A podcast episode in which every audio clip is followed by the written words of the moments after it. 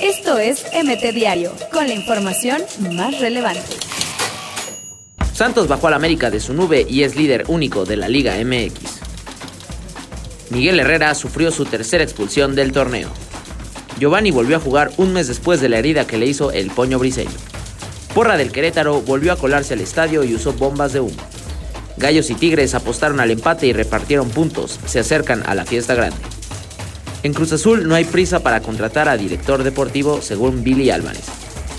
Raúl Jiménez anota su cuarto gol de la temporada en Premier League. Bayern Múnich, 10 años después, vuelve a recibir 5 goles con todo y Lewandowski.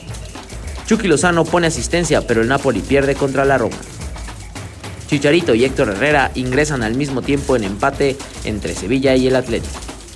Muere Diana González, jugadora del América Femenil, por complicaciones de salud.